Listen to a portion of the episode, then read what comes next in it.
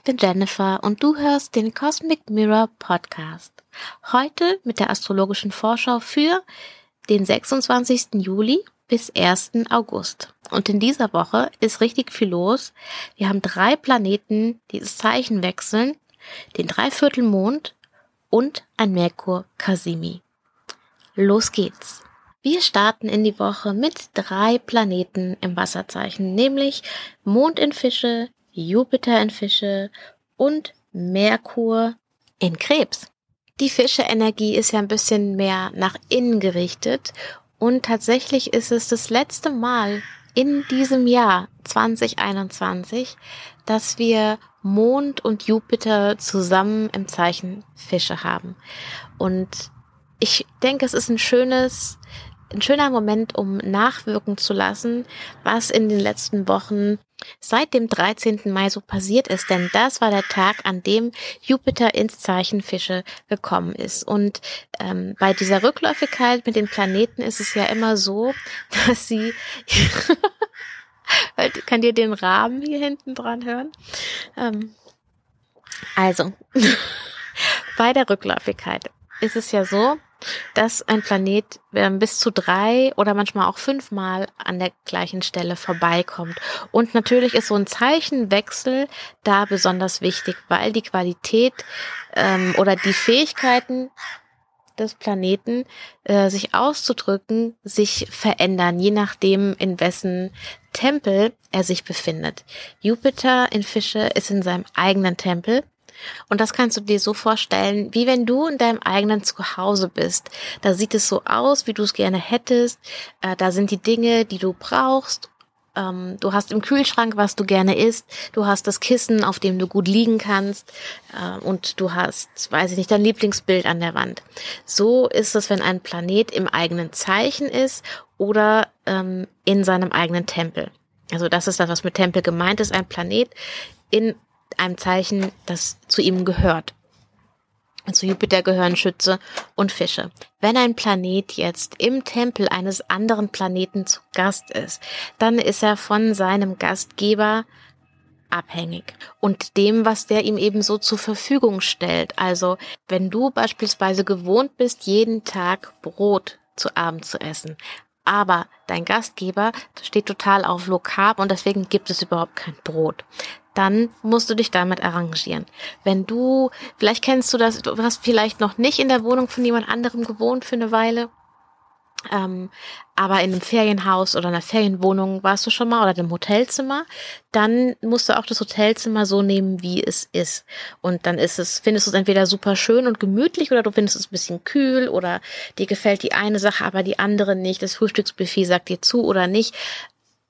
Also es ist eben nicht deins, es ist anders. Ähm, und du hast vor allem nicht alle deine Ressourcen zur Verfügung, sondern eben nur die Ressourcen, die dir vom Gastgeber zur Verfügung gestellt werden. Und wenn du Glück hast und der Gastgeber mag dich und ihr seid vielleicht sogar befreundet, dann hast du ziemlich viel, vielleicht sogar Sachen, die du sonst nicht hättest, die du aber gerne magst.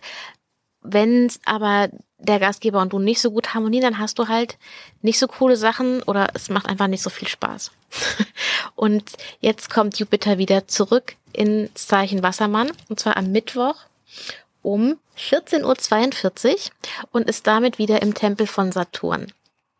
Jupiter und Saturn sind gegensätzliche Prinzipien, während Jupiter vergrößert, erweitert, Ja sagt im übertragenen Sinne, äh, sagt Saturn nein, ähm, begrenzt, beengt, ähm, verringert.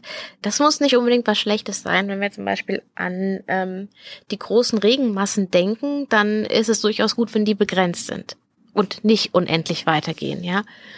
Also das Prinzip Begrenzung, das sind eben, das ist einfach wie Tag und Nacht, diese, dieses, dieses Gegenspiel. Ähm, du brauchst beides. Es muss beides im Leben geben. Das, was größer wird und das, was kleiner wird und es muss in einem guten Verhältnis zueinander sein. Und Saturn und Jupiter werden sich nicht mehr direkt begegnen, aber sie werden eben zusammen im gleichen Tempel sein. Und sozusagen hat Jupiter noch ein paar Dinge zu erledigen, bevor er so wieder völlig äh, frei und losgelöst in seinen Fischetempel zurück kann. Also das ist auf jeden Fall einer der wichtigen Momente in dieser Woche. Und falls du den Podcast öfter hörst, dann weißt du ja schon, wie ich drauf bin, dass ich solche Gelegenheiten immer gerne dafür nutze, um zu dem letzten Moment zurückzublicken. Also hier haben wir ja einen Dreierschritt ähm, von Jupiter in Fische, Jupiter aus Fische, Jupiter wieder in Fische. Und wir haben jetzt quasi dann Punkt, Schritt zwei erreichen wir jetzt. Und deswegen ist es eine gute Gelegenheit, jetzt schon mal ähm, aufzuschreiben, tatsächlich auch, was ist bei dir passiert vom in der Woche, wir sehen mal die Woche, vom 10. Mai. Wir können theoretisch bis zum 6. Mai zurückgehen, da war Jupiter auf 29 Grad und dieser Wechsel von 29 eben auf 0, also 29 Grad Wassermann auf 0 Grad Fische und jetzt eben rückwärts 0 Grad Fische auf 29 Wassermann. Das ist ein total spannender Moment, denn durch diesen Zeichenwechsel äh, nimmst du auch den Planeten oder die Planetenenergie für dich persönlich ganz anders wahr. Denn nicht nur Jupiter wechselt den Tempel, sondern in deinem Horoskop wird jetzt auch ein anderes Haus, also ein anderer Lebensbereich angesprochen. Und ähm, deswegen, wie gesagt, schreib dir doch mal auf, in der Woche vom 10. Mai was ist da bei dir passiert? Was war da los? Schreib dir tatsächlich auf, weil bis Jupiter zurückkommt, ist es, ist es kurz vorm Jahresende. Und dann hast du es vielleicht nicht mehr ganz so präsent und musst wieder zurückwühlen, was zum Jahresende auch eine gute Sache ist. Aber was du jetzt aufschreiben kannst, kannst du jetzt aufschreiben und schon mal weglegen. Ich habe vorhin schon mal gelunzt. Ich schaue ja meistens in meine Bilder zuerst rein, also die Fotos, die ich gemacht habe, um zu schauen, was bei mir so los war, weil ich auch ganz oft Screenshots mache von Sachen und ähm, ja eben sehe, wo ich so unterwegs war. Und bei mir war tatsächlich so, dass ich in dieser Woche vom 10. Mai die Venusreise angekündigt habe und zur Anmeldung geöffnet habe. Fand ich jetzt total spannend, das auch nochmal zu sehen. Also schwelge jetzt heute Abend und am Dienstag nochmal in der äh, Fischemond Jupiter Energie und am Mittwoch äh, geht's dann richtig äh, knall Fall mit den Wechseln und zwar früh morgens 3.11 Uhr Merkur wechselt ins Zeichen Löwe. Feuer. 11.57 Uhr, Widder wechselt, nein, der Mond wechselt ins Zeichen Widder. Feuer. Und 14.42 Uhr Jupiter rückwärts in Wassermann Luft. Wen haben wir schon in Luft? Saturn und sonst niemand. Saturn noch in Luftzeichen, fix, Jupiter fix, Merkur in Löwe, Sonne in Löwe, Mars noch in Löwe alle auch in fixen Zeichen. Der Mond in Widder in einem kardinalen Zeichen, also kardinales Feuer, habe ich, glaube ich, in der letzten Folge auch gesagt. Das ist wie so ein Funke, und das fixe Feuer ist ein stabiles Feuer. Zusammen mit fixer Luft, stabiler Luft, äh, kann man ein gutes Feuer kreieren. Also falls du einen Kamin hast oder ein Lagerfeuer schon mal gemacht hast, dann weißt du, die Luftzufuhr muss genau richtig sein, damit dein Feuer optimal brennt. Nicht zu schnell alles verbrennt, aber auch nicht zu langsam und nur vor sich hin glimmt. Du brauchst quasi das richtige Maß zwischen beiden, das richtige Marsmaß. Tatsächlich haben wir, haben wir, Entschuldigung, ich bin heute, ähm, ich hatte gar nicht vor, das mit dem Maß zu sagen. Also das Maß. Ich meine eigentlich das Maß. Aber warum ich eigentlich lache ist, wir haben in dieser Woche auch eine Opposition, also ein Gegenüber von Mars und Jupiter. Und zwar während Mars quasi am Ausgangstor vom Sonnentempel steht und Jupiter quasi rückwärts in den Saturntempel gegangen ist, ähm, geben die beiden sich so ein, ich weiß nicht, ob es eine High Five ist, aber auf jeden Fall äh, haben sie da noch mal eine Interaktion und eben zwischen Feuer und Luft. Und Mars und Jupiter können eigentlich gut miteinander. Und tatsächlich könnte die richtige Mars-Aktion hier ganz schön was in Bewegung bringen. Und eine Opposition, also dieses Gegenüber, ist ja immer wie so eine Art Tauziehen oder der Versuch, eine Balance zu finden oder eben anders ausgedrückt das richtige Maß zu finden. Also zwischen diesen zwei Polen, dem Löwepol, noch repräsentiert von Mars, und dem Wassermannpol, an der Stelle repräsentiert von Jupiter. Und da Jupiter ja wieder im Zeichen von Saturn ist, wird er quasi ja auch gemaßregelt, nämlich eingeschränkt und kann nicht unbegrenzt erweitern. Also irgendwie passt es ziemlich gut, finde ich.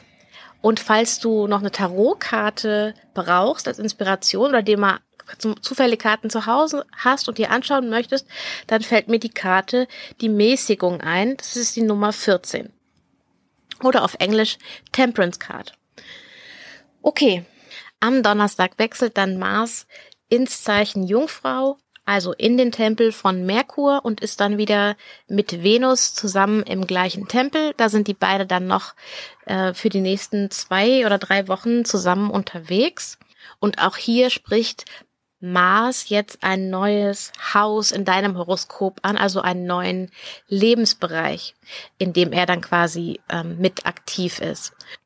Und ich denke, die richtige Aktion von meiner Seite wäre jetzt, dir mal was zur Verfügung zu stellen, wie du selbst herausfinden kannst, welches Haus in deinem Horoskop von welchem Zeichen besetzt ist, damit du weißt, in welchen Themenfeldern und Lebensbereichen sich die Planeten äußern.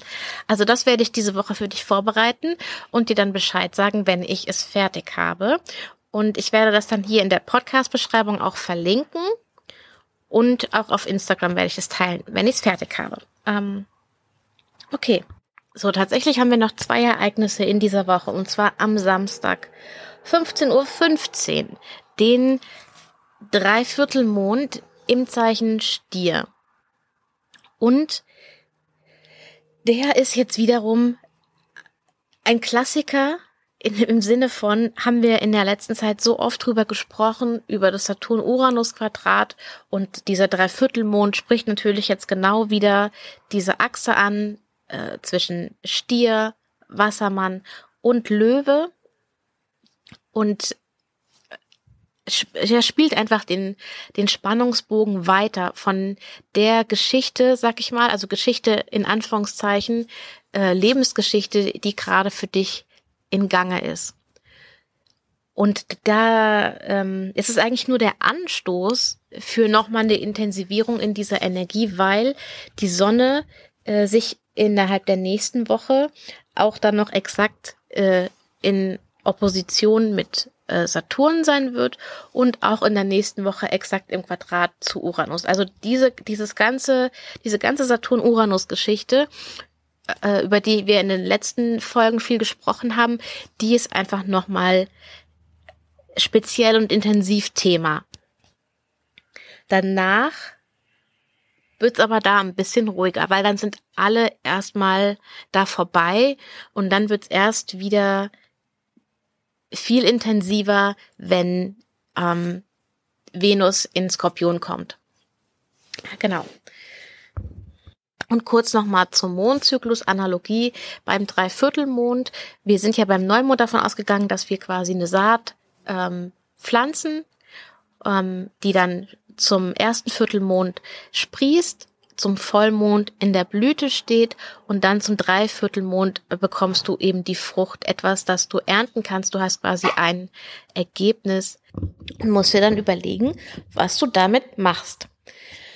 Genau. Das ist also der Dreiviertelmond mal in ganz knapp. Und der letzte Aspekt der Woche ist dann Merkur Kasimi in Löwe.